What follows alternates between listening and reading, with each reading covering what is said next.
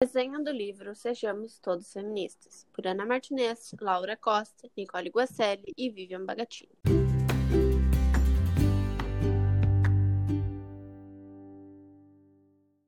Bom dia, eu sou a Laura Costa. E eu sou a Vivian Bagatini.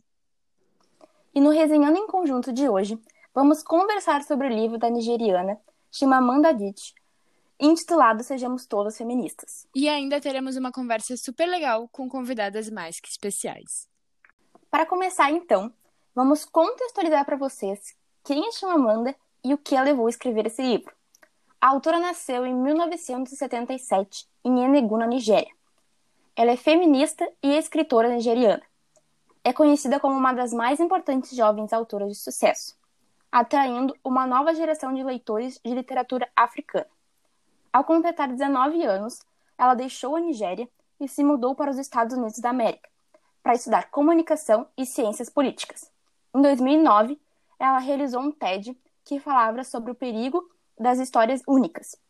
Em 2012, ela voltou e fez uma palestra feminista no TED Talk intitulada Sejamos Todos Feministas. O sucesso desse TED foi tão grande que a cantora internacional Beyoncé usou um trecho da palestra na sua música e no clipe Flawless, do seu álbum de 2013. O trecho é: Nós ensinamos meninas a se encolher, a se diminuir. Nós dizemos a elas: você pode ter ambição, mas não demais. Você pode desejar ter sucesso, mas não em demasia, senão ameaçará o homem.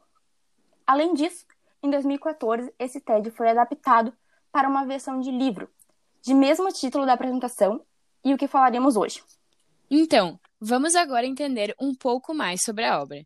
Escrito em poucas páginas, o livro descreve a trajetória de Chimamanda com a palavra feminismo e seu significado, narrando situações em que percebeu a discriminação contra o verdadeiro conceito e o machismo muito presente em seu país natal, a Nigéria. Além disso, nós descobrimos o seu crescimento no movimento feminista e seus questionamentos sobre situações reais, como, por exemplo, porque homens possuem cargos mais elevados, tratamento diferenciado e mais oportunidade que mulheres? Ainda, o livro inicia com o seguinte relato que achamos muito importante ressaltar.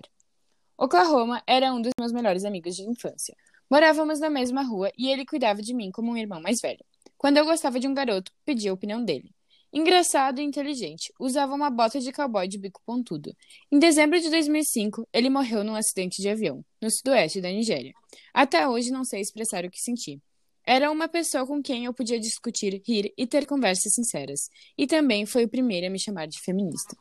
Eu tinha 14 anos. Um dia, na casa dele, discutimos. Metralhávamos opiniões imaturas sobre o livro que havíamos lido. Não lembro exatamente o teor da conversa, mas eu estava no meio de uma argumentação quando Oklahoma olhou para mim e disse: Sabe de uma coisa? Você é feminista. Não era um elogio, percebi pelo tom de voz dele. Era como se dissesse: Você apoia o terrorismo. Não sabia o que a palavra feminista significava, e não queria que Oklahoma soubesse que eu não sabia. Então, disfarcei e continuei argumentando. A primeira coisa que faria ao chegar em casa seria procurar, procurar a palavra no dicionário. Por fim, não podemos deixar de falar sobre a maneira simples e fácil que a obra explica feminismo, uma ótima maneira de entender e introduzir-se no assunto. E agora, vamos receber a empreendedora de 19 anos, Ana Martinez, que criou sua própria linha de biquínis, o Biquinito, com apenas 16 anos. Oi, gurias! Oi, pessoal! E também a estudante de Publicidade e Propaganda, Nicole Guacelli, que faz a social media da loja familiar Camarim Maison, além de ser dona e fundadora do Ateliê de Sabores. Oi, é um prazer fazer parte desse podcast maravilhoso. Bom, meninas, nos contem o que acharam do livro Sejamos Todos Feministas, escrito pela incrível Chimamanda Adichie, e quais suas opiniões acerca do tema. Eu adorei ler o livro. Ele aborda um tema de muita relevância e de maneira fácil que todos podemos entender, além de ser leve e rápido. Em muitas partes fiquei até assustada com as situações que ela passou, por ser um machismo nigeriano, que pode ser considerado mais arcaico no Brasil, como em momentos que o garçom se referia somente ao homem, como se ele apenas possuísse renda. E também achei importante ao abordar sobre a visão dela na Nigéria, visto que não sabemos muito sobre os costumes nigerianos tanto quanto os africanos, e como esses tópicos são tratados lá.